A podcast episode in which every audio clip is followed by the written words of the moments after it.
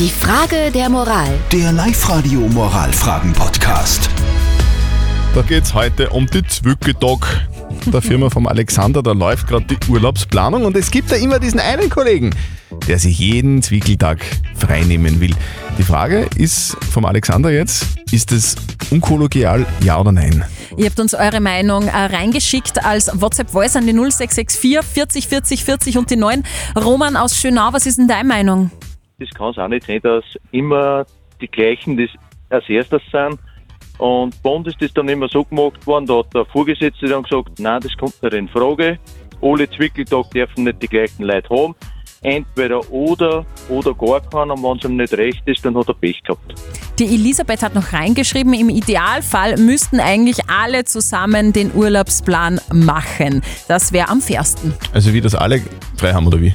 Ja, das wäre am allerschönsten. Das wird äh, schwer umsetzbar sein. Was sagt wahrscheinlich unser- zusammensetzen, ne? Was sagt denn unser Moralexperte Lukas Kehlin von der katholischen Privatuni in Linz? Ist es unfair, wenn ein Kollege immer die Zwickeltage frei hat? Bei Ihrer Frage geht es um die Gerechtigkeit. Genauer darum, wie ein knappes Gut, nämlich begehrte Urlaubstage, am besten verteilt werden. Ihr Kollege wendet das Prinzip First Come, First Serve an. Wer zuerst kommt, malt zuerst. Sie finden das unkollegial und erwarten eine andere Form der gegenseitigen Rücksichtnahme und des Absprechens. Am besten, Sie machen das in der Firma zum Thema, wie am besten der Urlaub verteilt werden soll, damit es fair abläuft und alle die gleichen Chancen haben, dass ihre Wünsche berücksichtigt werden. Also unser Lukas Kehlin hat es zwar jetzt nicht explizit gesagt, aber ich habe so zwischen den Zeilen gehört, er findet es auch unfair und sein Lösungsvorschlag wäre einfach mit den Kollegen absprechen, damit nicht wirklich, also dass nicht immer einer dieselben Tage frei hat.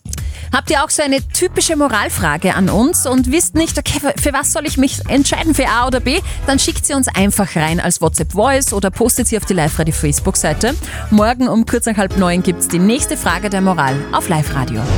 Die Frage der Moral. Der Live-Radio Moralfragen-Podcast.